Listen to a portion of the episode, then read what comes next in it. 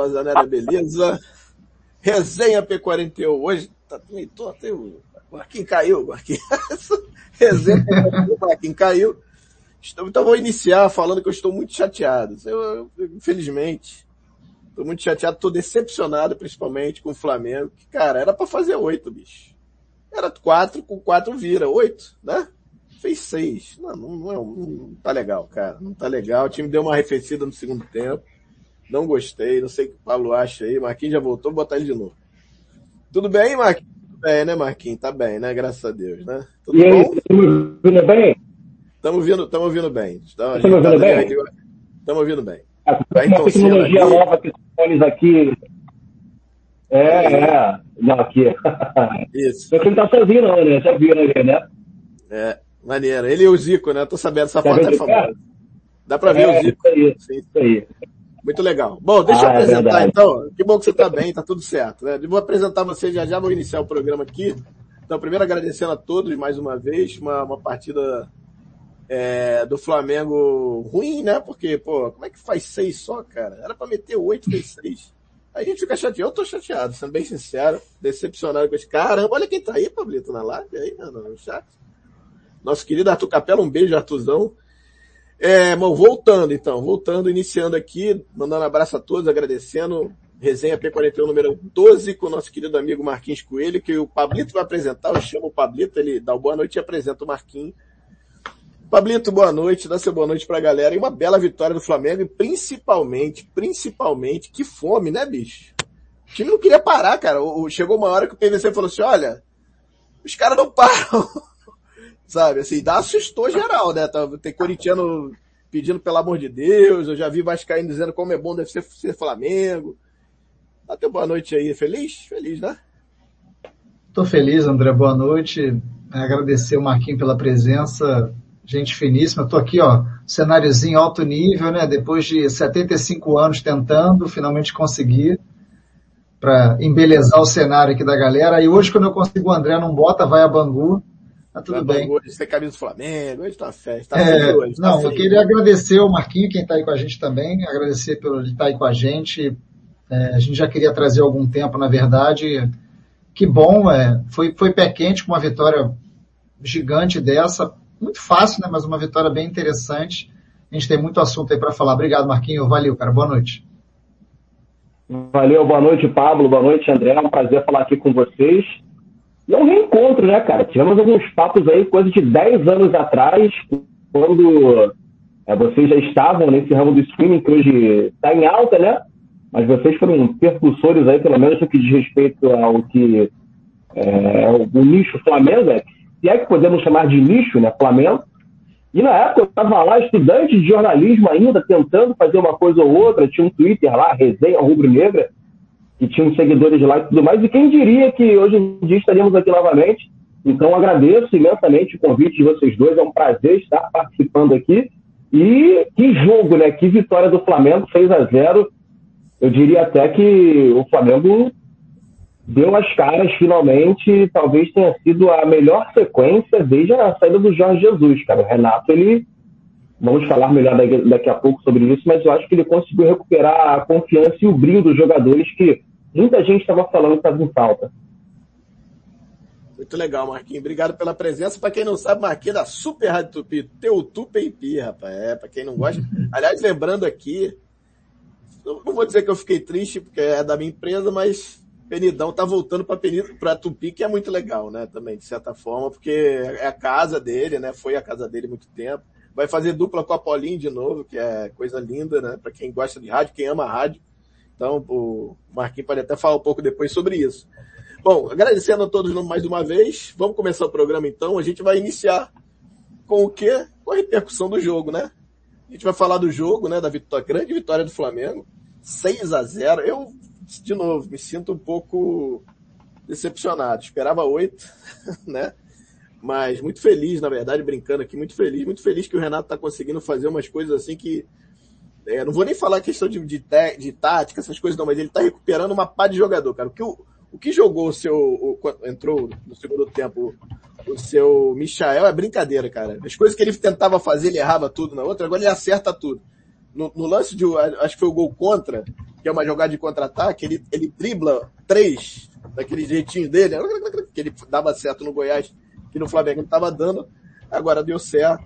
Enfim, tá, é, parece que vai recuperar também o Bruno Viana, né, tudo bem, vai. O time do ABC não chutou nem a gol, mas cara, dá pra ver que o cara, né, você vê que o cara tá menos daquele desespero. Enfim, é o que a gente espera. Então, assim, tô muito feliz com, com a vontade, principalmente, do time, que eu acho que o destaque que eu tenho que dar é a volúpia do time, a vontade, o time querendo ganhar o jogo, assim, não, não fez 3 a 0 não, 4 a 0 os caras queriam. O Gabriel saiu de cara fechada porque queria meter mais gol, né? Ficou no, eu quero meter mais, e ficou, mas enfim. Muito feliz aí, e eu queria ouvir de vocês. Queria começar com o meu, meu querido Pablito, vamos deixar nosso convidado por último, ou, ou não, você quer que deixe? A gente sempre bota primeiro, o que, que você prefere, Pablito? Deixa... Então, Marquinho, vou deixar contigo a resenha, a resenha inicial para falar do, do, do que, que, que, você achou desse, desse Flamengo aí, desse Flamengo do Renato, que está surpreendendo, né, de certa forma, tão rapidamente a todo mundo, né? Pô, André, Pablo, cara, não é uma surpresa porque o Renato ele já vinha trabalhando em alto nível há algum tempo, desde a época do Grêmio, e ele já tinha dito até, cara, eu fico até curioso com uma pergunta que ninguém fez ainda, numa coletiva pós-jogo, aquelas declarações que se ele tivesse um time do valor do Flamengo, ele apresentaria um bom futebol, e até agora ele está realmente provando que bastava ter em mãos um time como aquele que ele não tinha, ou dizia não ter na época do Grêmio. E eu considero, nesse momento, o fundamental, é, dois fatores, são dois fatores fundamentais nesse começo. Eu até falar uma e são dois. Primeiro que o Renato, o Rogério Senna, ele tem uma carreira como jogador de futebol incontestável. É, eu sou geração 90, ou sei lá, o Rogério Senna, um dos melhores goleiros que, que eu vi, em, em todos os aspectos, embaixo das quatro linhas e representatividade. São poucos os clubes que têm um goleiro como maior ídolo. Sendo que o Renato, ele esbanja maior facilidade em falar a língua dos jogadores, aquele linguajar que os caras gostam de ouvir, aquela comunicação direta, reta, sem dar muita volta, sem muitas explicações é, muito científicas, muito teóricas, ele é muito prático, pelo menos parece ser, porque não tivemos ainda um treino aberto à imprensa para constatar isso, mas é o que parece, até pelo jeito do Renato. O Rogério, ele já parece ser um pouco mais teórico, um cara com linguajar um pouco ali e tudo mais. Então, esse é o primeiro fator que eu destaco. O Rogério, ele tem uma inferioridade em comparação ao Renato na hora de se comunicar até com os jogadores, até com a imprensa de um modo geral. É, ele fala mais a língua dos atletas. Eu diria que o, o segundo aspecto, é, o, fator já que ele tinha apresentado no Grêmio, é o de recuperação. Vamos lembrar aqui, estamos falando num grande streaming de Flamengo, o que era o Fernandinho no Flamengo e o que foi o Fernandinho meses depois no Grêmio, sendo treinado pelo Renato. O que foi Jael, o Cruel, treinado pelo Renato. O Cícero, que para muita gente tinha acabado para futebol, meteu gol importante em reta final de Libertadores. O próprio Diego Souza, que até um ano e meio atrás estava aqui no Botafogo, digo aqui no Rio de Janeiro, com peso de ex-jogador, com porte físico de ex-jogador, ele se reinventou mais uma vez. Então o Renato, ele sabe recuperar os jogadores. Então você soma um cara que consegue uma boa comunicação, com Bruno Henrique, com Gabigol, Arrascaeta, Everton Ribeiro, Diego. Acho que é unânime aqui, todos evoluíram nesse período e ele ganha alguns reforços. Michael, para muita gente, já era a carta do baralho. O Gustavo Henrique está jogando muito bem. O Léo Pereira, cara. Léo Pereira, que para muita gente era negociável. Ficou importante novamente. E hoje vimos o Bruno Viana também numa partida muito sólida. Então são esses dois fatores que eu destaco no primeiro momento do Rogério. Primeiro, a facilidade de ter ali o diálogo da língua dos jogadores, que é um pouco diferente. O vestiário é muito importante, e talvez o Rogério não tinha, o Renato tem isso com facilidade. E o, o também o fato de conseguir recuperar aqueles jogadores que, para muita gente, já estavam perdidos no Flamengo, que já estavam na vitrine. Recentemente tivemos até negociações com o Michael, especulações por Léo Pereira, e o Renato ele recupera esses dois jogadores que custaram ao Flamengo é, quase 15 milhões de euros há pouco mais de um ano. Então é muito importante esse começo por conseguir introduzir esses atletas que estavam dispersos no elenco e também recuperar aqueles que estavam embaixo. Legal, Marquinho. É, deixa eu aproveitar, Pablito, se você quiser ir falando, eu já vou botar aqui que a Flá TV já está botando os gols. Eu só para a gente colocar aqui e a gente pegar, a gente vai pegar a coletiva do Renato. Aí a gente pode falar um pouquinho sobre os gols, né? Gabriel, Gabigol fazendo gol de cabeça, hein? Olha aí. Gabigol. Só lembrando, André, deixando claro para quem está assistindo, só lembrando que a gente tem os direitos, né? É, a gente vai, daqui a pouco vai escrever aqui para não parecer que a gente está usando a, a, revelia, a gente tem os direitos de, de usar as imagens da Flá TV, gentilmente cedido pelo Flamengo, tá bom? Pode falar, Marquinhos. É, e essa questão teve até a provocação também. É, é, engraçado, né, cara? Porque eu tô de férias, deixa claro também, por que, que o repórter da Tupi tá fazendo em casa depois do jogo do Flamengo? Eu tô de férias, volto a trabalhar semana que vem.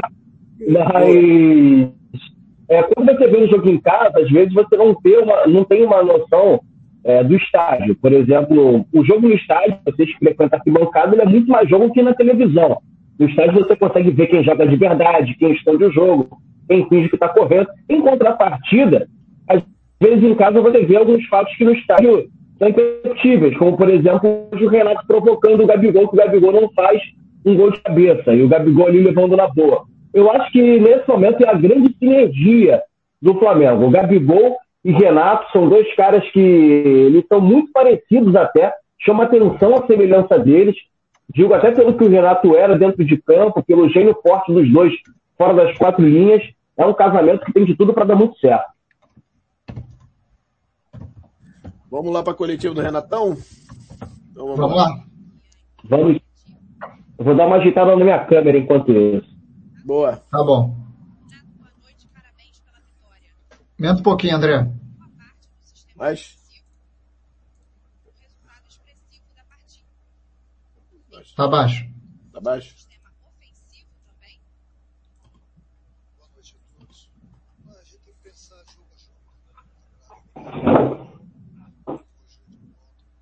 Tá baixo. Consigo aumentar mais que isso não.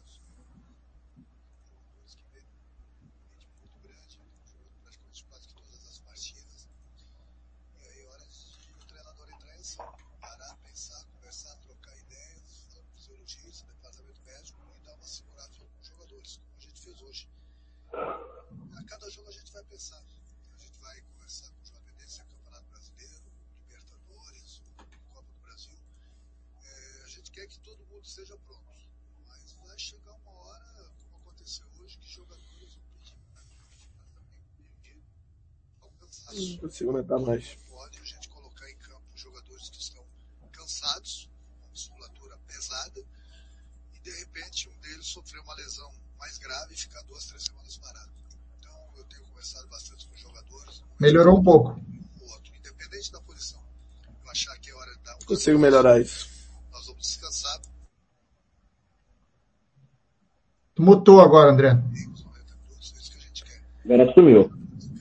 Quando é necessário, para que ele possa produzir tudo que ele possa e pode na próxima partida. Wesley Ramon, Portal Urubu Interativo.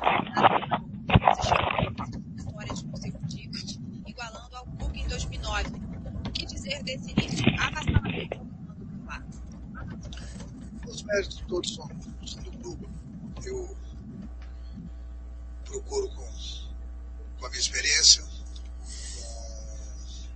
com pouco treino que eu, pouco tempo que eu tenho de, de treinamento, às vezes muito na, na, na, parte tática, mas eu desempenho que quem entra em campo faz só os jogadores. Então os méritos são deles, eu estou preocupado em atingir uma meta seja que foi a de hoje igual a do Cuca, ou passar na próxima partida. Eu acho que o mais importante de tudo é a gente buscar sempre as vitórias, como a gente tem feito são cinco vitórias, mas é importante que a gente venha avançando no Campeonato Brasileiro. Hoje a gente deu um passo importante na, na, na Copa do Brasil. A gente trabalha sempre para buscar vitórias, mas eu já falei uma vez e volto a repetir. Daqui a pouco acontece com qualquer time, daqui a pouco a gente vai começar. A gente tem dado continuidade no, no trabalho, sempre jogando para vencer. E a gente tem conseguido essas vitórias justamente porque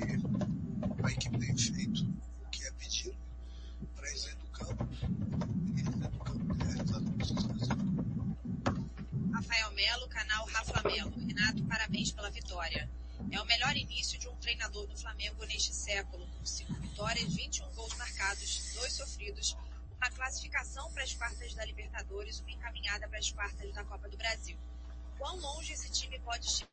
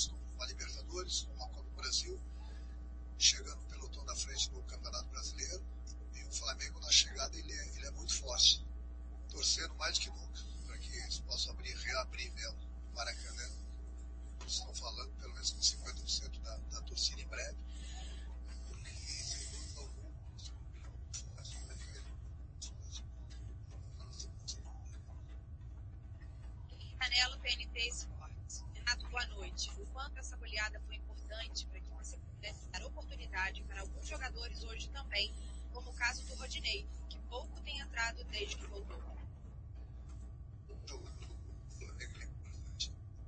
Eu falo diariamente para eles, estejam preparados. O Flamengo está disputando três competições dificílimas. Brasileiro, Libertadores, Copa do Brasil. Eu preciso de todo mundo. E para isso todo mundo tem que estar preparado, porque nós temos problema de, de, de lesão, temos problema de, de, cartão, temos problema às vezes de, cansaço, ou problema na parte tática que o treinador quer mudar. E essa confiança que me passa o jogador para que eu possa mudar. Seja desde o primeiro minuto, seja durante a partida, ou seja para fazer mudanças para a próxima partida. Eu falo para eles estarem preparados e já tem feito que tenho mudado, tenho trocado alguns jogadores, tenho colocado na partida e todos têm dado conta do, do recado. Esse é o objetivo do grupo. Letícia Marques, coluna do Flá. Boa noite, Renato. Quando você ainda estava no Grêmio, tentou a contratação do Pedro. Hoje no Flamengo você tem esse jogador à disposição, mas ele ainda não ganhou tantos minutos, tendo atacantes como Vitinho e Michael mais à frente. Mas hoje ele foi acionado no início do segundo tempo. Como você pretende dar mais espaço a este atleta nos próximos jogos?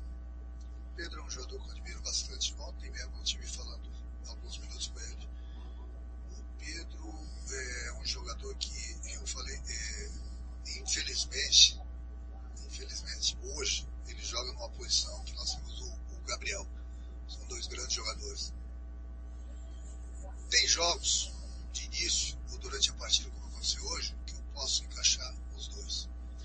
Porque no momento que a gente joga com dois extremos abertos, como a gente joga o Everton, mais o Pedro, no caso, mais o Gabriel, o nosso meio campo fica muito exposto. Isso não quer dizer que eles não possam jogar juntos. É que eles têm praticamente quase que, que as mesmas características. Então a gente não pode se expor ao, adversário. O Pedro ontem falei para ele, o Pedro é um jogador que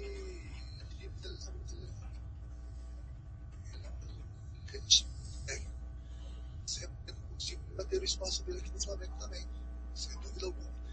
Então a coisa que eu, que eu mais quero é dar mais oportunidades para o Pedro. Mas eu volto a repetir, é, o Flamengo ele é farto de atacantes. Tem espaço para todo mundo, é o que eu falei, são três competições.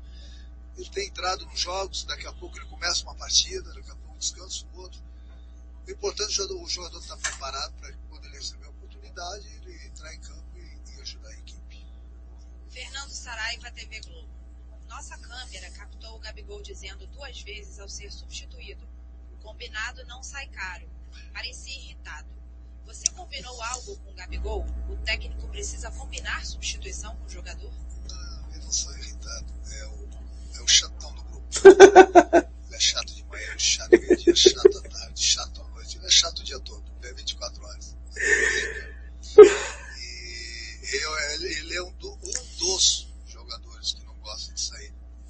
mas aí cabe ao treinador, né? até porque o treinador sempre tem que pensar ali na frente.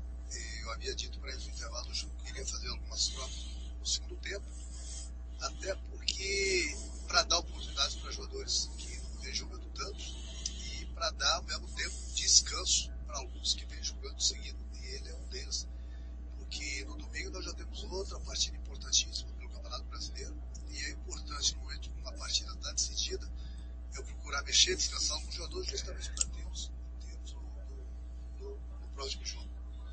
Chatão ele vai ser, não tem jeito, mas. Ah, não só com ele, tem mais uns 3 ou 4 famílias aí. Não posso sair. Sair.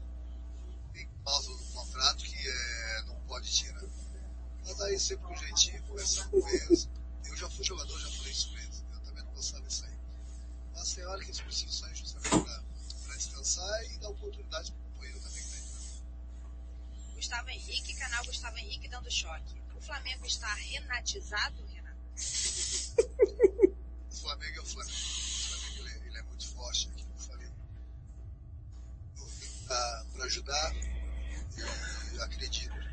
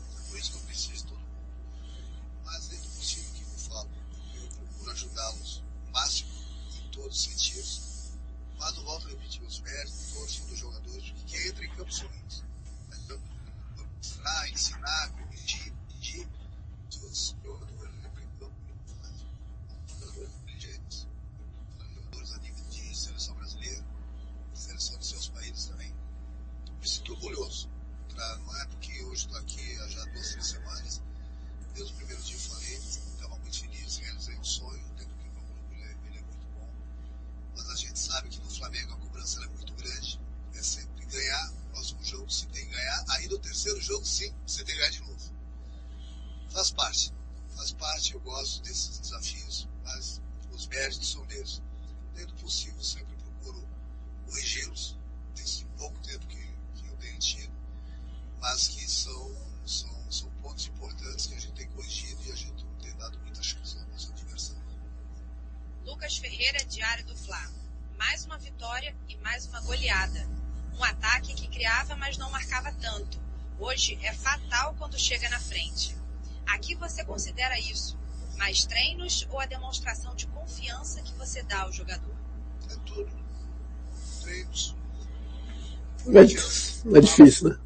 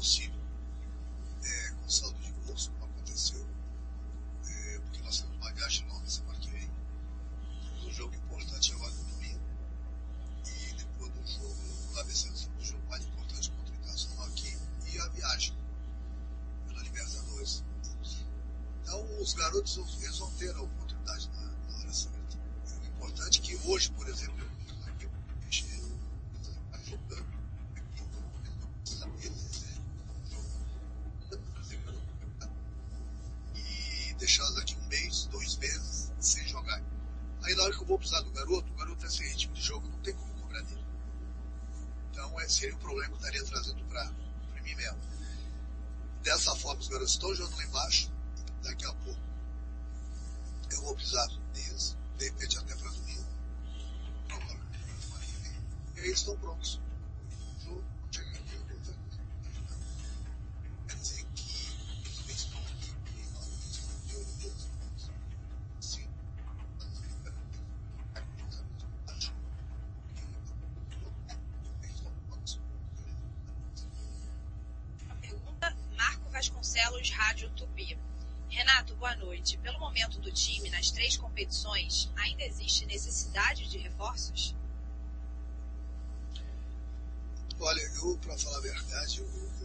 Vez, vou repetir, desde que cheguei aqui,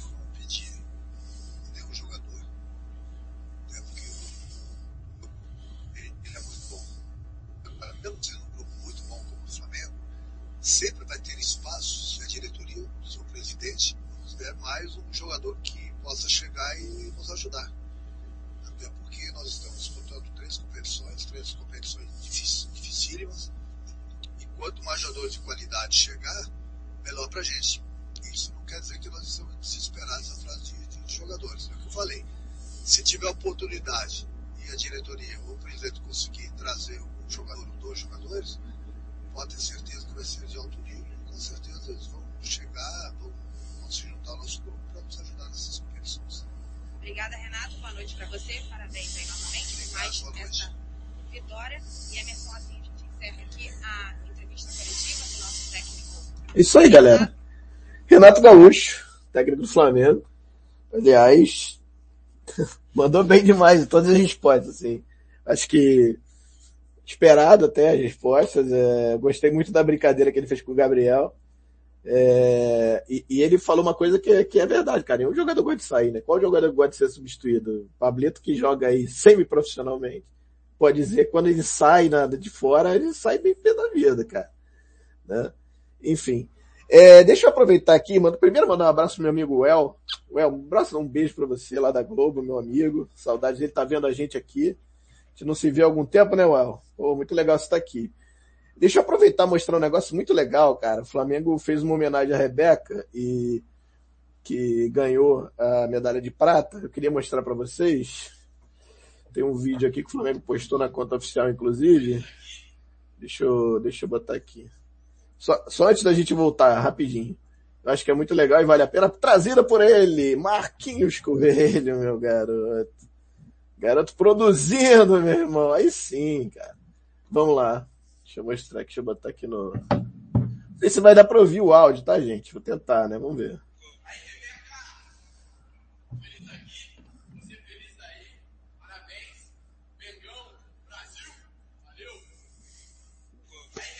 Legal, né? Deu pra ouvir? Deu pra ouvir legal? Deu, deu.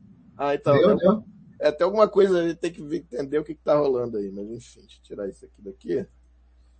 É...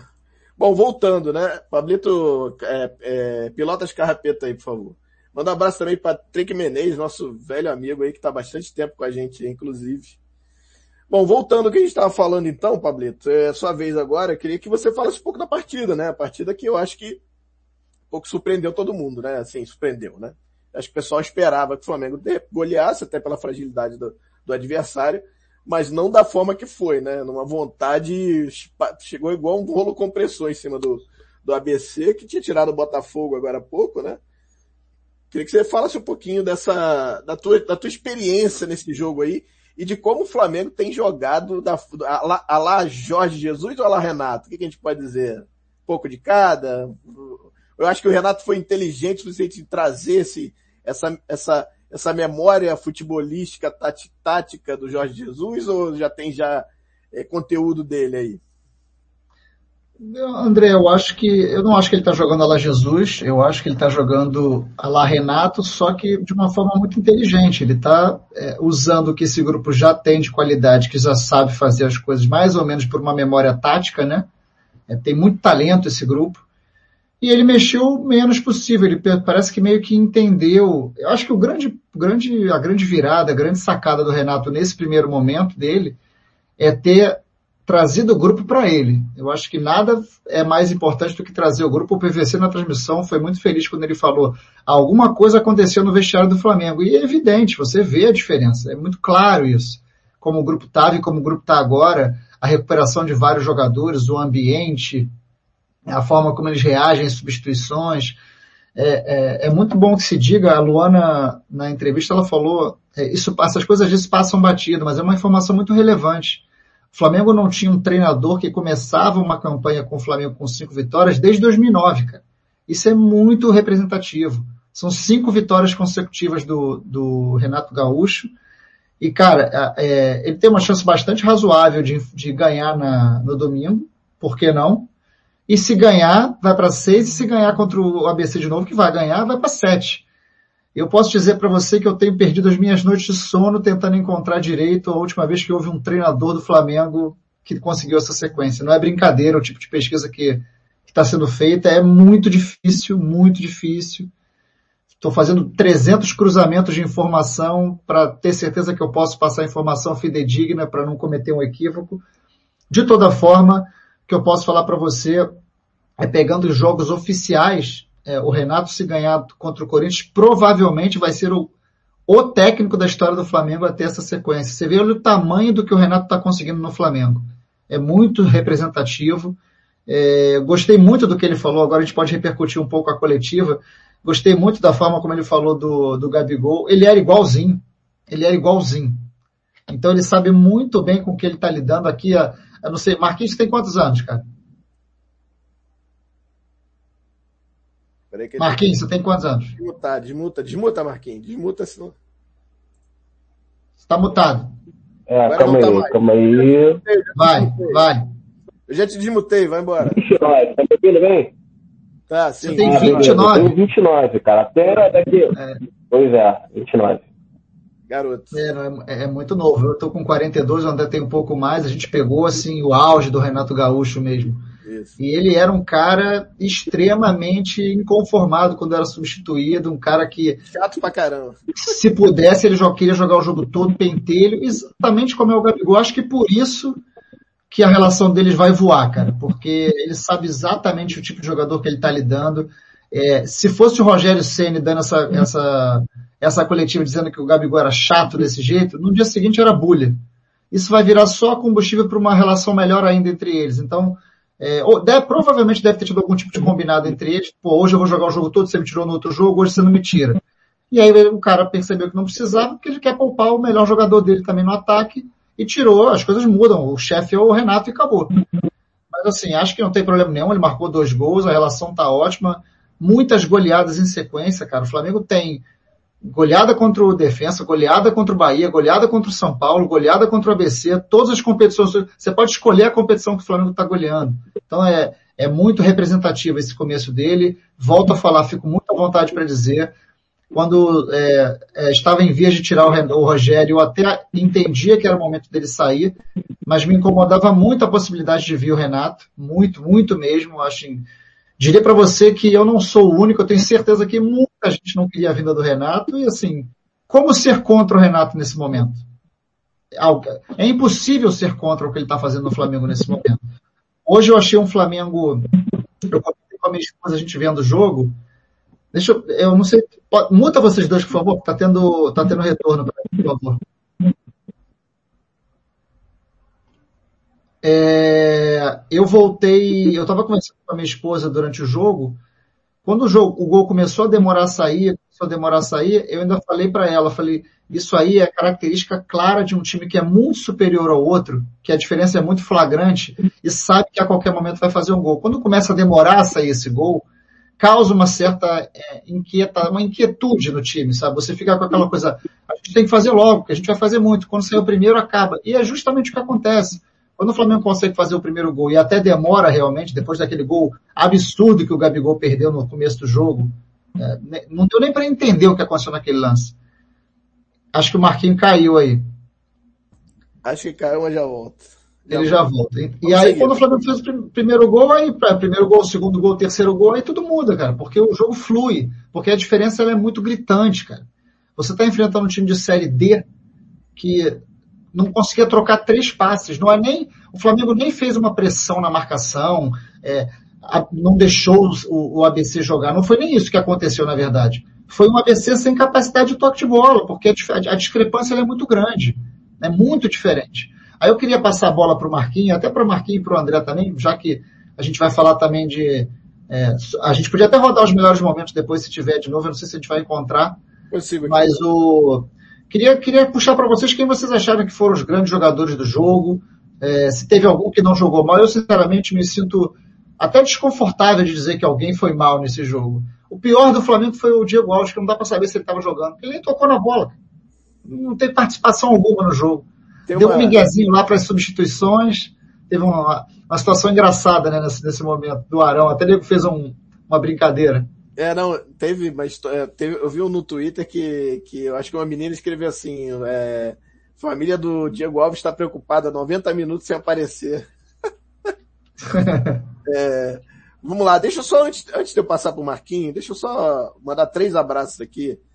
galera da Globo tá de, tá em, da, meu time lá, né, da, da galera da Globo tá, tá me assistindo aqui, eu fico até sem graça um pouco, mandar um abraço aqui pro Robinho, né? O Tiaguinho, meu querido, e o Bruno que está aqui, na, tá aqui no chat também.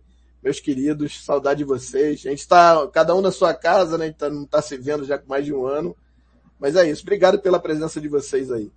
Vamos lá, Marquinhos. Só, Vou agradecer aqui o Abreu, que está dizendo que eu sou o Benjamin Button. Isso, é parecido. Pô, quem né? dera, meu camarada, quem dera. A idade está chegando pesado, mas obrigado aí, cara. É um gato, é um gato, cara. O Marquinhos, ele tá, ele tá assustado, Marquinhos, com esse olho aí, que, que... ele tá travado. Marquinho, tá travado. Deixa eu, vou, eu vou te tirar e você volta de novo, hein, Marquinhos? Já vai. Voltou? Deixa eu ver. Voltou, Marquinhos? Voltou mais ou menos? tá, tá meio travado, hein, Marquinhos? Tá meio travado. vou te tirar de novo. Atenção, Marquinhos. vamos lá, vamos lá. Volta, volta de novo, Marquinhos. Volta de novo. Volta de novo aí, rapaz. Deixa eu ver aqui. É, Pablito, vamos lá, vamos seguir então. Marquinhos já vai chegar daqui a pouco. Vai pilotando as carrapetas aí, eu vou botar o segundo tópico. Você, chegou, você já chegou a repercutir o jogo? Eu nem sei também. Não, né? Tá botado, Pablito. A gente falou muito ano passando que foi o jogo, é, mas assim, mais ou menos eu acho que a pessoa até pode colocar aí se eles quiserem também. Eu tive uma, a minha leitura de jogo foi o que eu te falei. Eu acho que foi um time que tinha certeza de que ia ganhar a qualquer momento, e, e aí a demora um pouco do gol, ela causa uma certa ansiedade no time, né? Mas era natural. Se o Flamengo forçasse um pouco mais, faria 7, 8, 9. Lembrando que a maior goleada do Flamengo na história da Copa do Brasil foi em, em 95 contra o Caburé. Quem não lembra do Caburé? Eu estava nesse jogo. Acho que foi Flamengo 8 e Caburé, 8 a 0 na Gávea. 8x0 na Gávea. também. A última vez que o Flamengo tinha feito uma goleada desse tamanho assim, próxima, foi aquele jogo contra o Ivinhema, lembra em 2009? Sim, sim, sim. 5 a 0 no Morenão também. Isso, isso. Então, é, esses resultados, assim, é, é bom que se diga, é muito, muito bom que se diga, o Flamengo não é um time historicamente goleador. Isso é muito importante das pessoas saberem. Não é, não é normal ver o Flamengo é muito vencedor, tem multicampeão, mas não é um time acostumado a golear. Então, causa uma certa estranheza essa, essa série de goleadas do Flamengo, é uma atrás da outra. A última vez que o Flamengo vinha, teve goleadas marcantes mesmo foi em 2019 com o Jorge Jesus, quando ganhou, goleou o Goiás, goleou o Havaí, tudo por 6 a 1 Mas você vê, não é um time acostumado a fazer tantas vitórias assim, tantas goleadas. E, cara, é um time que está voltando a jogar com muita vontade, muita fome, e é muito bom ver jogo do Flamengo assim, cara. Eu, quando eu tô trabalhando no jogo, então, eu, eu não consigo nem ver o jogo, porque começa a sair gol, gol, gol, eu fico perdido, cara. É. Agora ficou bom, hein, Marquinhos? Agora voltou bem. Voltou bem. É. Eu tava conectado na que não era 5G, só me dei conta agora. Coisas de quem tá de férias, né? Todo tempo se conectar ah, à internet. Ah, agora voltou bem. É, mas até voltando ao que vocês estavam falando, cara, a gente precisa fazer uma comparação também, um paralelo, que hoje em dia, o cara, quando é técnico do Flamengo, isso vem desde o Jorge Jesus, vem do Abel, na verdade, vou falar de é, 2019 para cá. O Abel, o Jorge Jesus, também recentemente o Domi, o Rogério e agora o Renato. O treinador ele é avaliado à beira do gramado e também na coletiva. Algumas vezes, na época do Rogério, verdade. o Flamengo vencia bem, vencia por 2, 3 a 0, 2, 3 a 1. Só que aí na coletiva ele dava aquela deslizada que já era o suficiente para repercutir uma, não vou dizer crise, mas pelo menos um desconforto. Uma vitória que era para ser tranquila, acaba não sendo muito tranquila por causa de uma declaração feita pelo técnico depois desse resultado construído.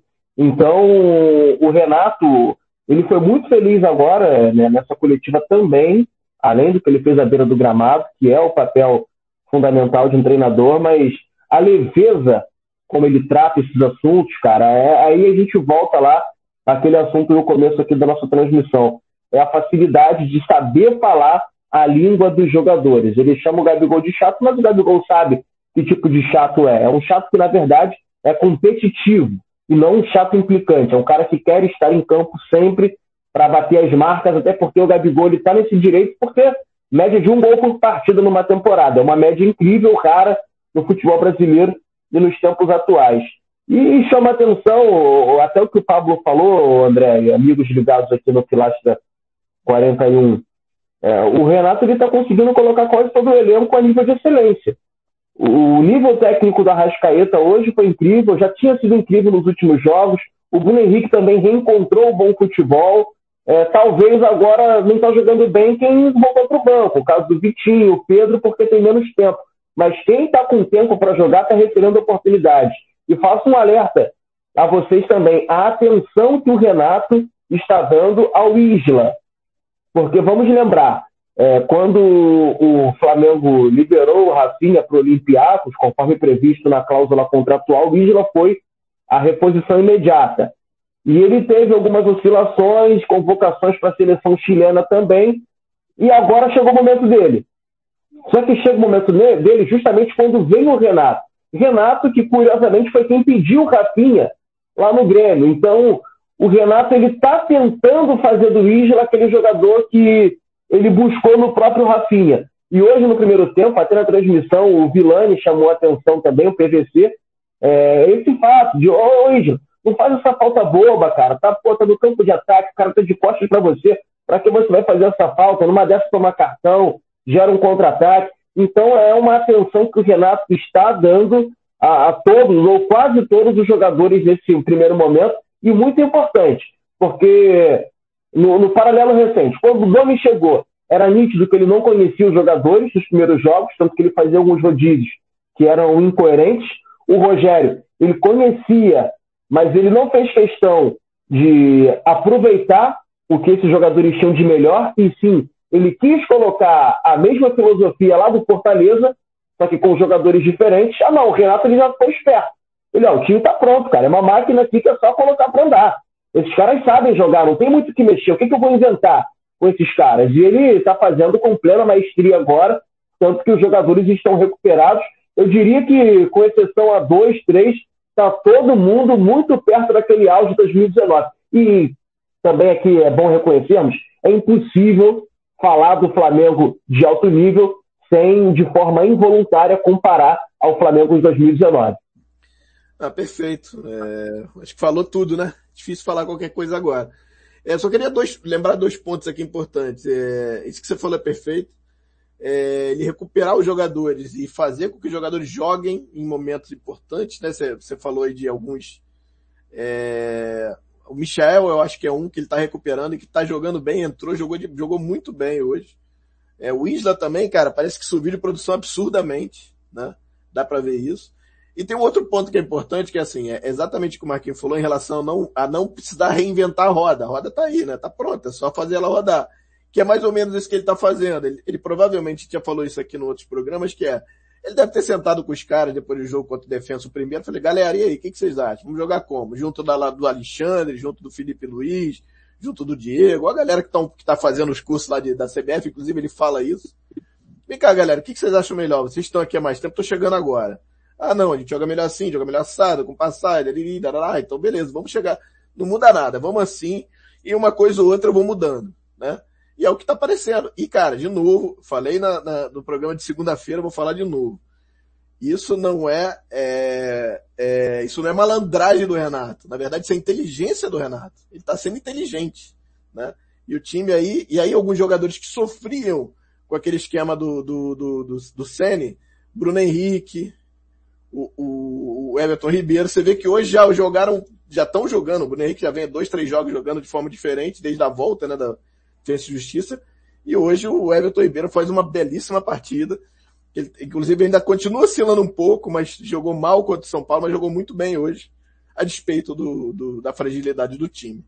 Pablito, é, bom, vamos chegar então para é, destaques positivos e negativos. Eu peço para vocês que estão aí no chat também para colocar os destaques positivos e negativos, ou melhor e pior da partida, essas coisas. Eu, eu, se vocês me permitem, eu vou começar. Eu não consigo ver destaque negativo nenhum, tá? É, Talvez a pouca quantidade de gol no segundo tempo. Eu acho que é o único destaque negativo. Fizeram dois em vez de fazer quatro, porra, né?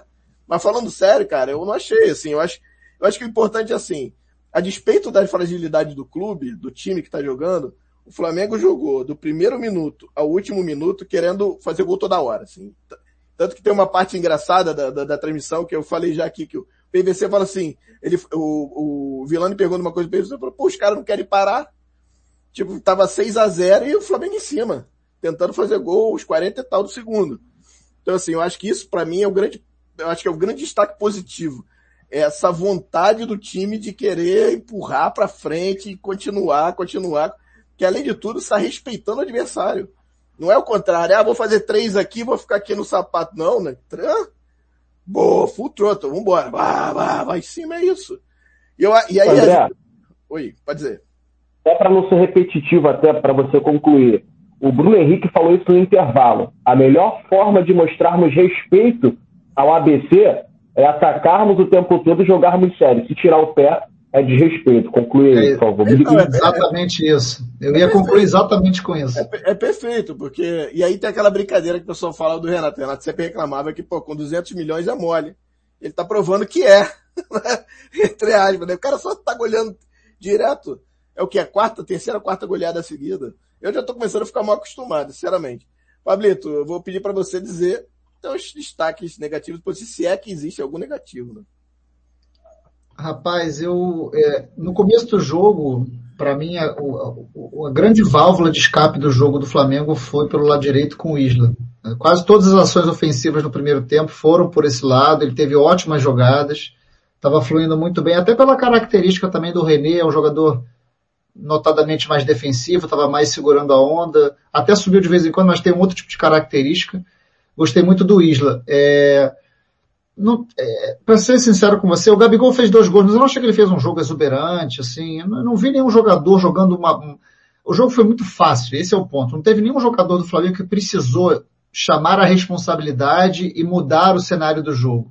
Foi um jogo onde todo mundo pôde se destacar.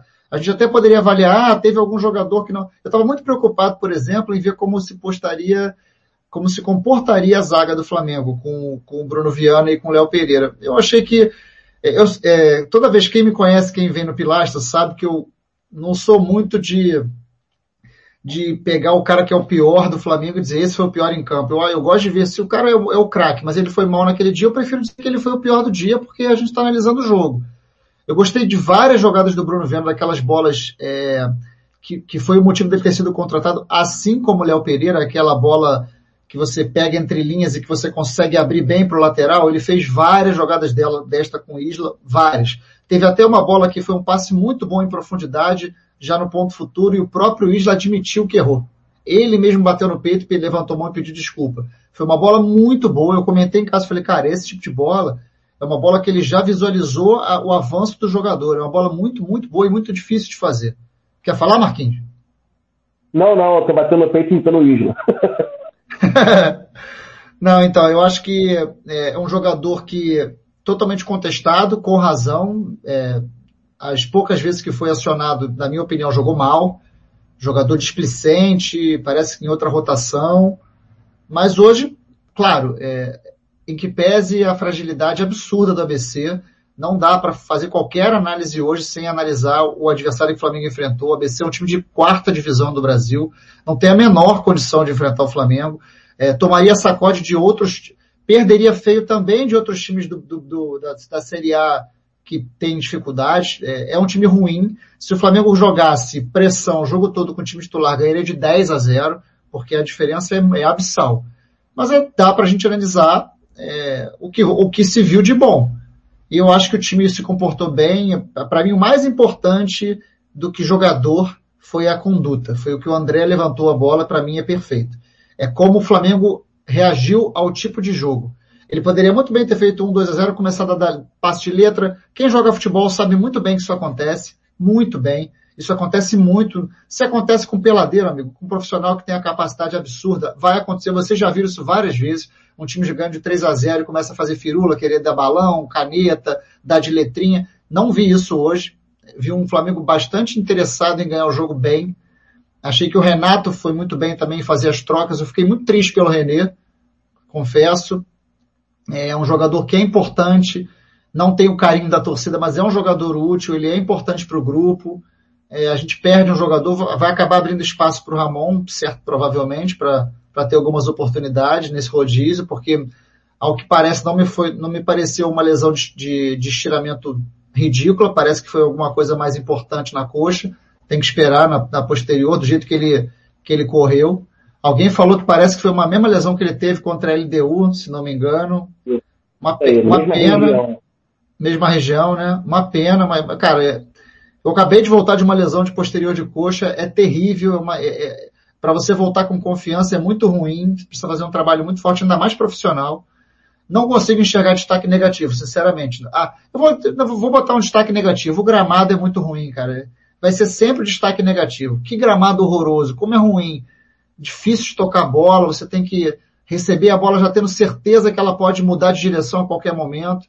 Fazer uma menção honrosa aqui ao Everton Ribeiro. Achei que o Everton Ribeiro fez uma partida bem interessante, pediu bola, buscou, principalmente no segundo tempo, quando o time todo foi desmembrado e os articuladores como a Rascaeta saíram ele pediu, deu vários passes, deu um passe espetacular para o Pedro, espetacular para o Pedro. O Pedro deu uma pichotada horrorosa no gol, era para ele fazer o gol fácil, não sei o que aconteceu, mas fiquei bem satisfeito, cara. Uma vitória que, é, que o mais importante que o Flamengo precisaria nesse jogo, para não me alongar, era construir o resultado para encaminhar a classificação. E ele fez, e o Renato vai ter a capacidade para o jogo da volta de especular com o que ele quiser nessa partida. Eu até estava brincando, ah, o Renato nem vai viajar para Natal. Não acho que seja o caso, mas o time pode ser bem mesclado, já pensando nos, nos outros confrontos. Essa é uma boa pergunta, inclusive, que a gente pode fazer até pra galera, né? Se o Renato vai ou não, porque parece que costuma não ir, né? Quando o jogo tá meio que decidido. Marquinhos, eu queria que você desse seu destaque eu acho que só positivo, né, cara? Não tem negativo, tem. Você consegue achar algum negativo, além da condição, é, a condição do René talvez seja, né? Pois é, André, Pablo, não, não, pode ser diferente e a atuação não tem como falar destaque negativo ou positivo. Eu acho até que hoje é um tipo de jogo que é até um pouco raso para a gente analisar, por exemplo, a atuação da zaga no que diz respeito à parte da defesa mesmo. Dá para analisar a construção de jogada, a saída de bola e tudo mais. O Remy acaba sendo o destaque negativo, até acrescentando aqui que o Flamengo acabou de dar uma tweetada aqui avisando que ele. Todo modo repórter, já que eu volto a trabalhar semana que vem, então. Não, vamos aí. Todas as notificações ligadas de telefone. Vamos aproveitar. É, o, René vai ser, o René vai ser reexaminado amanhã no CT do Urubu. E é isso, cara. É um jogador muito importante, porque o Felipe Luiz, a gente sabe, existe um programa especial para o Felipe Luiz. Ele é um cara que não pega as sequências de jogos, quarto domingo, quarto domingo. Ele precisa ser preservado realmente, porque não é um garoto. E o Pablo joga bola mais que a gente aqui sabe. A lateral é a posição mais crítica para o cara que está ganhando mais idade. E o Felipe Luiz ele não migrou de posição. Muitos laterais vão para o miolo da zaga, então partem para o meio de campo. Ele segue ali na lateral, então ele precisa de vez em quando ser preservado. E essa eventual iminente ausência do René acaba preocupando um pouco. Bom lembrarmos que o Ramon tem excelente qualidade, mas o René ele é mais ambientado ali, mais experiente, sabe um pouco mais. O Ramon, ele hoje, por mais que muita gente peça no profissional, eu sou um desses, ele é um jogador do sub-20.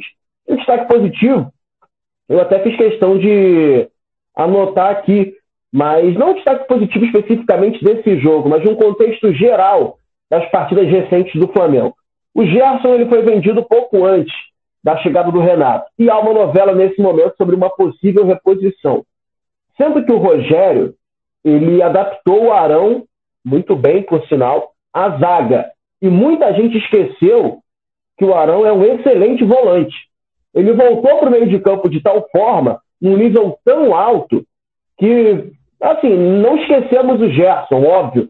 É, os torcedores não esqueceram, a crítica também não. Mas parece que aquela lacuna já foi parcialmente preenchida.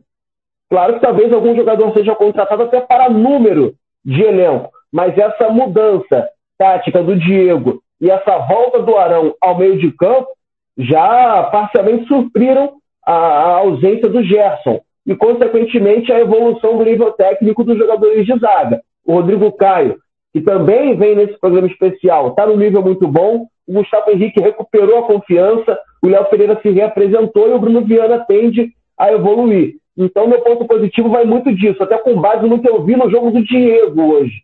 O Diego, até no lance do. Foi o primeiro gol, o primeiro gol do Flamengo, o segundo, Mas, ele, ele faz uma. Três, ele dribla três, pô. É, ele faz uma jogada individual muito interessante, porque o Diego a vida inteira.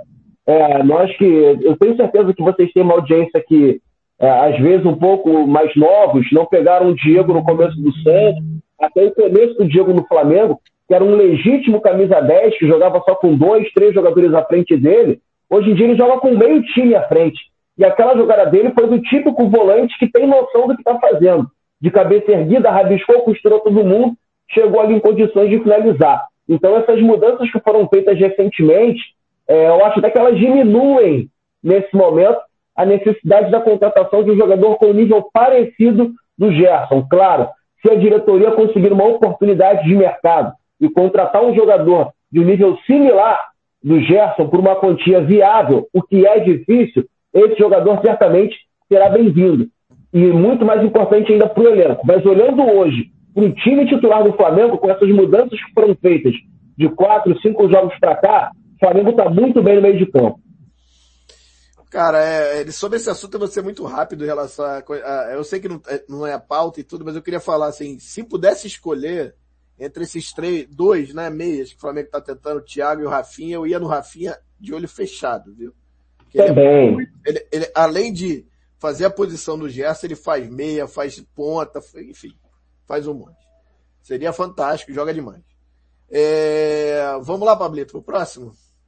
Só, só deixar claro que esse lance que o Marquinho falou do Diego foi um pênalti escandaloso que o juiz ignorou. Exato. Eu, eu... E diga de passagem, pênalti não tem vantagem.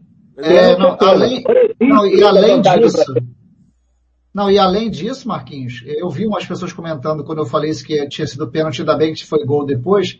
Pessoal, ah, mas ele deu vantagem. Eu ainda, ainda argumentei. Não existe vantagem em pênalti, mas ainda que existisse, não foi o caso porque ele não dá é, vantagem dentro da jogada. Ele simplesmente acha que não foi pênalti, porque o lance desenrola pro lado de. É, o, o lance desenrola e depois. Pra... Eu até fiquei na dúvida de quem tocou na bola para voltar para a Rascaeta, porque parece que foi o zagueiro que tocou na bola. Não, não me pareceu que foi, foi o Bruno Henrique disputando com ele e a bola sobra. É então, assim, se não sai o gol, ele não dá o pênalti. Provavelmente poderia ser chamado VAR, mas assim, o que, que acontece? O VAR não é para ser chamado desse tipo de lance, né? Tem essa questão toda da, da, da, discussão. É um lance interpretativo. Ele enxergou como não pênalti. Então é muita confusão. É que nem o lance do Fluminense contra o Cristiano, que foi para mim foi uma vergonha. vergonha. Pênalti escandaloso marcado no Fluminense. Mas há uma explicação. Por exemplo, quando o juiz marca e, e existe algum tipo de contato, o VAR não pode chamar para esse tipo de coisa, porque é interpretativo. Então o VAR não deveria interromper aquele lance porque foi uma decisão do árbitro. Mas é, é, é muito louco isso, né? Deu até uma discussão no Seleção Sport TV a respeito disso. Vamos seguir, André. Legal, vamos seguir então. É, bom, tem o jogo da volta, né? A gente fez seis, mas tem o jogo da volta. Né? O jogo quinta-feira que vem, no Frasqueirão, vai ser no Frasqueirão mesmo, né? No, lá no, no campo da ABC. Não, não, ah, não. não. Ser, eu, Arena eu, das Dunas.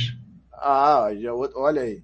Isso, é, isso era uma parada que eu tinha medo, porque o tá Frasqueirão tá é muito ruim, é muito ruim. É bem ruim, então assim, a gente já sabe que o Renato já meio que já disse que vai levar um time, deve ser todo reserva, ou 90% reserva. Inclusive nem sabe se ele, se ele vai, a gente ainda não sabe, que é um, é um mistério, né? Então queria ouvir de vocês, e aí? Faria como? Né? Todo mundo reserva, pouco reserva. eu tenho que olhar a sequência aqui. Então, vamos lá. Eu te, eu te, digo a sequência. Flamengo, Flamengo e Corinthians, Flamengo e ABC e Flamengo e Inter. Isso. No Maracanã. no domingo já ligue, né? No Maracanã, isso. É. Então, teoricamente, você tem a sexta do apronto, um sábado de treino, é, cara. É, eu levaria os titulares para viagem e tudo mais, para não perder o dia, mas reservas em campo. E os titulares ali só para manter o ritmo e tudo mais, mas não tem como ser diferente. Eu faria exatamente, eu faria exatamente a mesma coisa pelo motivo exato que o Marquinhos falou pela questão de você não perder a ativação, o treino, os caras estarem juntos. A gente tem que levar em conta a questão da, do cansaço de logística. Claro, isso incomoda, avião e tal.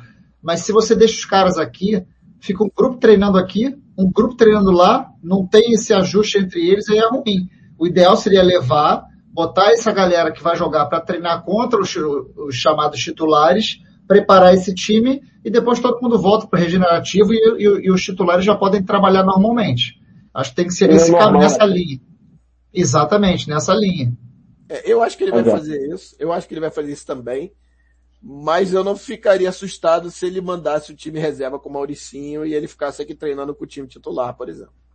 Não, não consigo achar que ele vai fazer isso dessa vez. Não me assustaria, mas vamos ver, vamos ver. Eu também não, acho que... Eu... Vai lá, Marquinhos, pode falar. Cara, eu acho que isso até pode ser viagem minha, mas isso é importante até para o ambiente. Sim, sim. Ele está num começo de trabalho, conquistando vestiário. Se ele abre mão é, de uma é viagem... Você mata os caras, né? Não, ele, ele é, tá, ele, falando, ele, tá pretendendo os caras.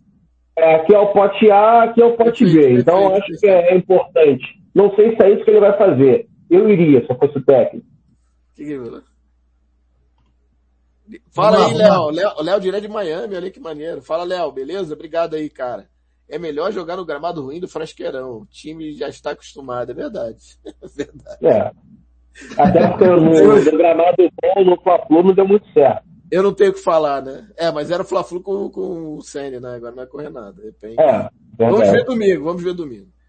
É, vamos pro próximo, então? Bom, Flamengo Corinthians. Será que teremos seis vitórias? É um jogo difícil, viu? Não é fácil, eu acho. É, o Flamengo acho que é favorito.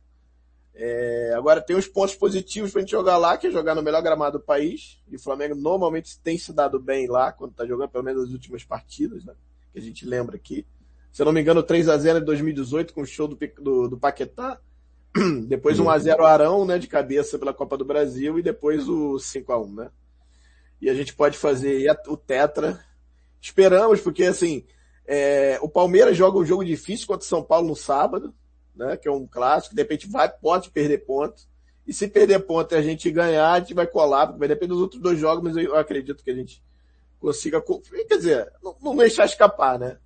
Queria ouvir de vocês aí, começando com o Marquinho. E aí, confiantes da sétima vitória seguida? É, André, esse jogo vai ser bem difícil, cara. Flamengo e Corinthians, porque o Corinthians ele vem oscilando muito, mas é um time que está oscilando muito para mais do que para menos. É, no Campeonato Brasileiro, por exemplo, o Fluminense é uma equipe que oscila. Só que essa oscilação do Fluminense é uma oscilação com mais derrotas que vitórias. A oscilação do Corinthians, apesar de terem campanhas idênticas até, olhei para a tabela agora por coincidência, Corinthians e Fluminense, uma décimo, outra décimo primeiro, mas são equipes que ali ficam, são as equipes que acabam decidindo o campeonato, né? Porque é, as equipes grandes, elas tiram normal, um vence o jogo da ida, o outro da volta, agora quem, te, quem decide campeonato é o time que está ali entre décimo, décimo primeiro, é só a gente lembrar que o Corinthians é, fez um favorzão para o Flamengo, vencendo o Inter, empatando com o Inter. O esporte beliscou o Inter também no final do ano passado. Então são esses jogos que são os mais perigosos. Porque o confronto direto, você vai pronto para tudo. É, se você vencer, tem cara de final. Se você empatar, estava previsto. E se você perder, a não ser que não seja por goleada, não é tragédia. Então, assim, eu acho que é um jogo realmente muito difícil. É, o Flamengo vai ter que adotar uma postura ofensiva, não pode ser diferente, até para se impor no campeonato. E digo mais, André e Pablo, essas vitórias recentes do Flamengo, elas estão servindo para dar uma resposta aos times de cima da tabela, principalmente Palmeiras e Atlético, que hoje, eu acho que ninguém aqui vai discordar, são os times que vão disputar o título. Claro que Copa do Brasil e Libertadores, os andamentos dessas competições vão ter interferência direta no Campeonato Brasileiro, porque chega uma hora que a prioridade muda, mas o Flamengo começando a vencer no Brasileiro, já liga um alerta lá em cima. Joga pressão para o Atlético, Atlético Palmeiras. Ó, a gente não pode perder, a gente não pode empatar. Os caras começaram a ganhar e quando eles começam a ganhar, vocês viram em 2020 que, mesmo com São Paulo, Inter, eles chegaram. Então é muito importante o Flamengo dar essa resposta, conseguir pontuar bem fora de casa e, quem sabe, aí essa sexta vitória seguida e para alegria da nação rubro-negra, por que não uma goleada mais uma? Aí, Pablito, e aí?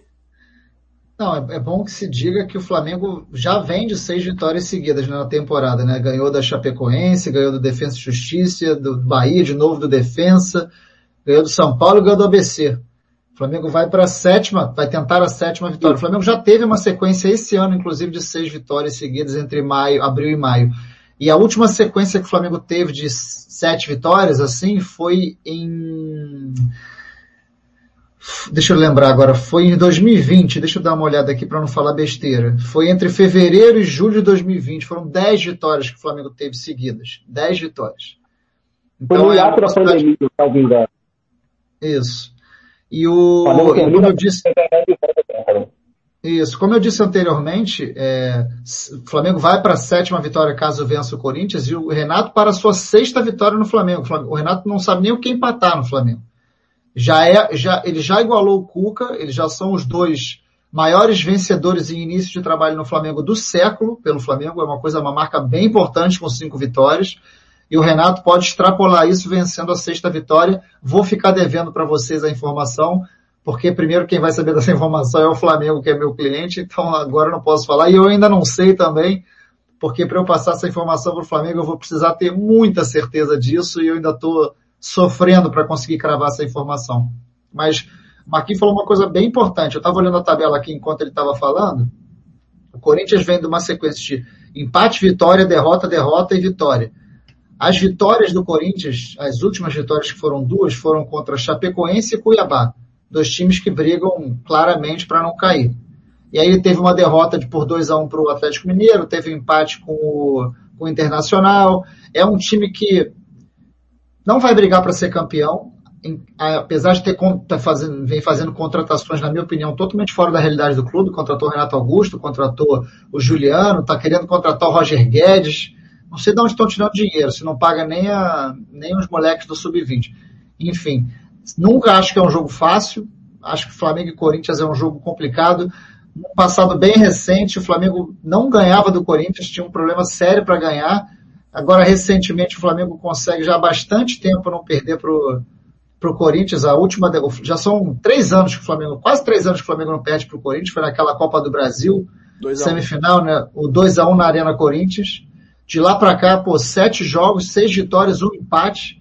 Então, assim, a supremacia é muito grande. O último jogo do Flamengo na Arena Corinthians, acho que todo mundo lembra, foi uma goleada espetacular, 5 a 1 Teve gol de todo mundo, cada um fez um. Teve gol do Natan, teve gol, gol do Diego. Diego, teve gol do BH. Todo mundo marcou Melhor gol naquele jogo. Melhor jogo do Domi, foi, achei também. Foi verdade, foi verdade. Foi um, foi um sacode. O gol do Diego foi aquele gol que ele saiu limpando todo mundo, entrou quase que entrou com a bola e tudo no gol, né? É, é isso. Último. Mas eu concordo com o Marquinhos, acho que é um jogo bem delicado.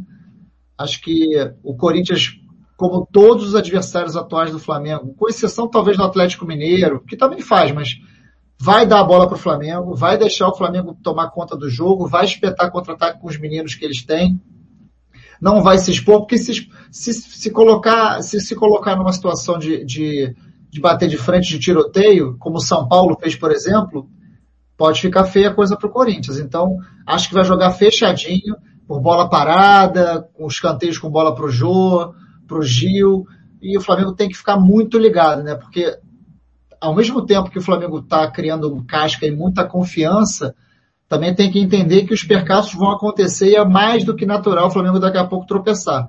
Então tem que estar preparado para isso. Espero que não seja nesse momento para a gente embalar de vez e, e, crescer de vez no campeonato.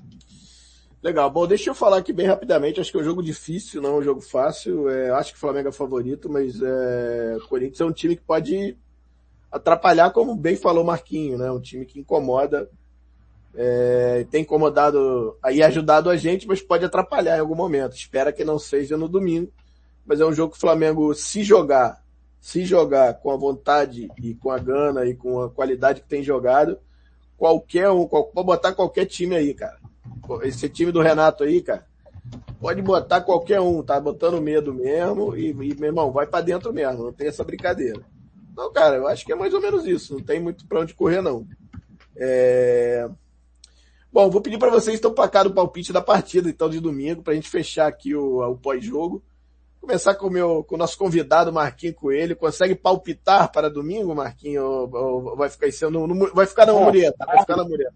Não, não, Mureta jamais. Até porque, ah, já diria o velho sábio, aquele amigo nosso, que a gente fala, nunca sabe quem é esse amigo nosso, a gente fala, aquele, já diria o poeta que ninguém sabe quem é também, Quem fica em cima do muro apanha dos dois lados. É verdade. E eu acho que o Flamengo vence, cara. O Flamengo vence, não vai ser uma vitória tranquila, não. Acho que. Tá, 2x1, um. vou cravar aqui um placar então. 2x1, um, podem me cobrar. Meu último jogo de férias, hein?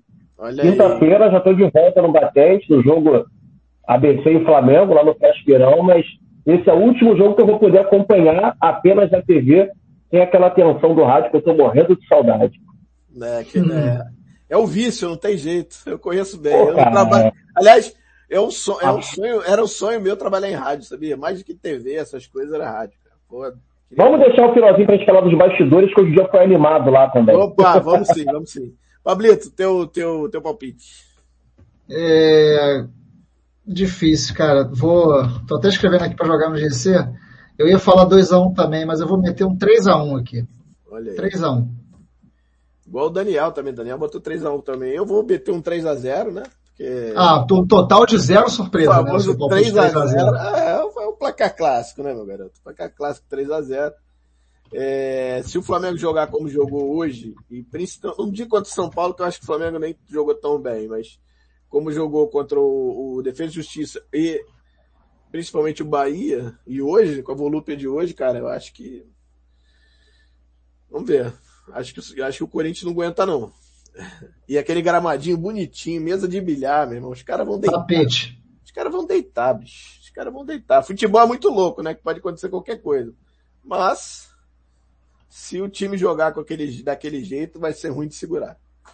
Beleza? Marquinhos, então vamos lá, aproveitando agora, bastidores da Super Rádio Tupi, pode ser, não? Pô, eu vou falar o que eu sei, cara. Já disse aqui mais uma vez, eu tô de férias, então assim, eu tô. Tava meio com a filária dos bastidores do dia a dia da rádio, eu acordei, foi meio que pela parte da manhã, e eu vi lá em todos os grupos a notícia e até que foi anunciado de forma oficial na programação da Rádio Tupi, no programa Francisco Barbosa, às 11 da manhã, a volta do Luiz Penido à Super Rádio Tupi, que é um marco histórico para o Rádio Carioca. Eu tenho certeza que a nossa audiência aqui que está acompanhando, a gente do Brasil inteiro, eu vi que tem gente de fora do, do Brasil também aqui vendo, gente de Miami. É, aqui no Rio de Janeiro, cara, Garotinho e, e Penido, é o garotaço, né, o garotão da galera, são os dois caras que hoje em dia eles tomam conta do rádio. Hoje em dia que eu falo de 30 anos para cá, pelo menos. Eu acho que até mais que isso, 35 anos. Aí você pega o de Amaral também, e, e, quando essa galera parou, o, o Jorge Cury, aí ficaram os dois. Mas é uma surpresa ótima, cara. Como é que é? O, pô, o time que eu tô tá contratando um cara que um craque vai chegar para jogar, é um craque. Aí você tem de novo o garotinho, já tinha o garotinho Apolinho que fizeram, marcaram época juntos nos tempos de Rádio Nacional e depois de Rádio Globo, e agora de volta Penido e Apolinho. Quem, qualquer torcedor do Flamengo sabe. E acaba de chegar São Judas Tadeu, com o Apolinho uhum. falando, e aí o Penido vai, continua e narra o gol. E aí eu vou contar um bastidor. Agora eu posso contar um bastidor que é o mais interessante. É, a rádio é um veículo totalmente nostálgico. E nós gostamos lá na programação, de vez em quando, mexer com a memória do torcedor e reproduzir alguns gols antigos. Só que nós ficamos com um buraco no tempo que nós não podíamos, não, até por questão de ética também, pelo fato de a Rádio Globo ser a principal adversária da Rádio Tupi histórica no Rádio do Rio de Janeiro, reproduzir o gol do Penido. O Penido, até hoje de manhã, ele estava em outra rádio. Então nós tínhamos gols de 1989 até 2012 que a gente não podia aproveitar na programação. Então, eu estou muito feliz também que eu sou um cara totalmente ligado a essas datas, os registros históricos. Eu gosto de fazer essas matérias especiais, relembrando aquele gol, a história. Eu converso com quem foi lá o, o cara do cafezinho daquele dia e vamos recuperar isso. Estou feliz também de vou, vou, poder trabalhar com esse cara, mais uma referência da crônica esportiva do Rio de Janeiro, o Penidaço. Está lá na Tupi também. Eu estou chegando lá na quarta-feira para dar as boas-vindas para ele e que dê tudo certo, que esse timaço rode é, de forma tão eficiente quanto o Flamengo do Renato Gaúcho está rodando agora nesse começo. Muito legal. Eu sou fãzão de rádio, sempre fui minha vida toda, mais até do que sempre é, giro esportivo, como lembrou aqui o Caju, né, panorama esportivo. E eu sempre ouvi Rádio AM, então ouvi os programas lá que você falou agora, Frente Barbosa, mas eu lembrava ele na Globo, e depois foi pra Tupi, e depois tem o, o Clóvis Monteiro, enfim, eu adoro, assim, né? É... Mas é legal demais, assim, eu sou da Globo, né? Eu sou funcionário da Globo, a gente fica um pouco triste de perder ele na SGR, mas fica feliz ao mesmo tempo dele estar tá voltando à grande Rádio Tupi, junto dos grandes Chapolinho, né? Ele, ele tá junto do, do Zé Carlos Araújo, é muito legal também. Muito sucesso. Eu sou lá tipo Michael, cara. A chance que tenho é rabiscada lá. É isso aí. Não, e é um cara fantástico também, eu conheci, assim, tive prazer, me segue no Twitter também, troca ideia direto, eu sempre posto os gols e marco ele, e boto como o maior do rádio brasileiro, que é o que eu acho, né? Eu gosto muito do Zé Calazar, é. mas pra mim o Penidaço. E, enfim, e é isso, cara. Muita, muita sorte para ele lá, sucesso para vocês aí. E é isso. Bom, galera, eu queria, é, antes de terminar, agradecer a todos que estão aqui com a gente. Pós-jogo muito legal. Mandar de novo um beijo pra galera da Globo lá, Robinho, Bruno, Thiago, todos que estão olhando. O El, meu querido, meu irmão. Um cara que eu adoro também. É, enfim, muito legal ter a galera da Globo aqui. Valeu. E a galera que tá aí com a gente no chat aí, que tá sempre acompanhando. Foi um pós-jogo muito legal. Marquinho enriqueceu absurdamente o programa, né, Pablito? Valeu a pena ter trazido, viu? É... Bom, vou pedir, vou deixar o Marquinho por último, né, para se despedir por último, vou pedir boa noite do Pablito mais uma vez, meu, meu parceiro, meu irmão, meu querido, obrigado mais uma vez. É... Dá teu boa noite aí. Bom, boa noite, André. Primeiro, agradecer o Marquinhos por ter vindo. É, cara de gente fina, baita profissional. A gente adora rádio, o André falou muito bem, eu faço dele as minhas palavras também, adoro rádio. Não foram poucas as vezes que eu assisti ao jogo ouvindo nas rádios, muitas, muitas e muitas vezes. E, cara, que o Flamengo continue nos dando alegria, que o Renato continue queimando nossa língua, que ele continue fazendo com que a gente não entenda nada de futebol. Vai ser um prazer vê-lo ganhar, ganhar, ganhar no Flamengo. Vai ser lindo. E que o Flamengo consiga essa vitória na, na contra, contra o Corinthians no domingo para ele me dar bastante trabalho para pesquisa. Eu vou fazer com o maior prazer. Valeu, boa noite, gente. Obrigado a todos aí. Muito legal, obrigado. Marquinho, obrigado, meu velho. Pô, pra gente foi ótimo você estar aqui com a gente. É, era, era algo que a gente já queria ter feito há bastante tempo, na verdade. Tiaguinho, um beijo, meu querido. Tiaguinho é o novo DevOps lá da Globo, meu querido. Tá fazendo falta lá na operação. Um beijo para você, meu irmão. Muito legal. Tá aqui, presente. Obrigado. Marquinho, de novo, voltando. Então, Marquinho, mais uma vez, pô, pra gente... É uma honra muito grande ter você aqui. Era algo que a gente já queria ter feito antes, mas como a gente parou um tempo, a gente voltou só esse ano, a gente reformulou o canal. E aí estamos trazendo a galera que a gente já queria ter trazido.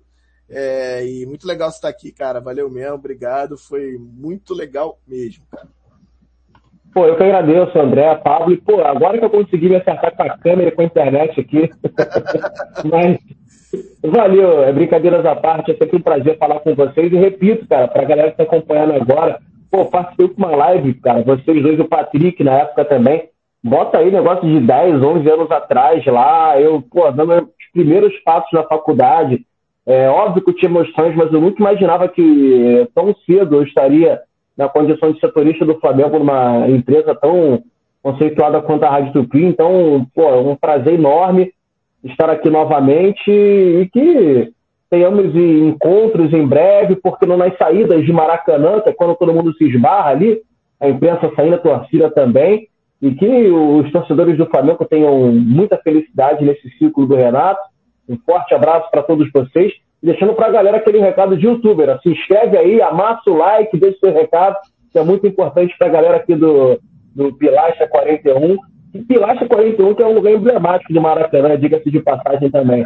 É, um forte abraço a, a, todos vocês.